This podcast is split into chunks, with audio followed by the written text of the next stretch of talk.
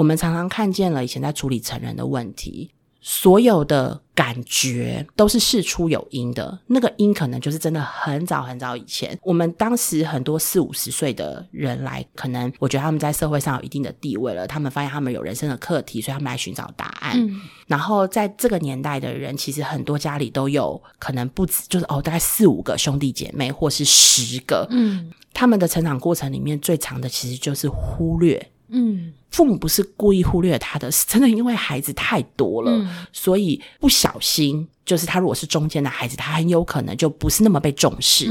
所以他们来自于是他们人生的那个缺的那个部分，所以他在很多关系里面，不管是亲子关系或者是夫妻关系里面，就会很想要抓住那个被爱的感觉。嗯。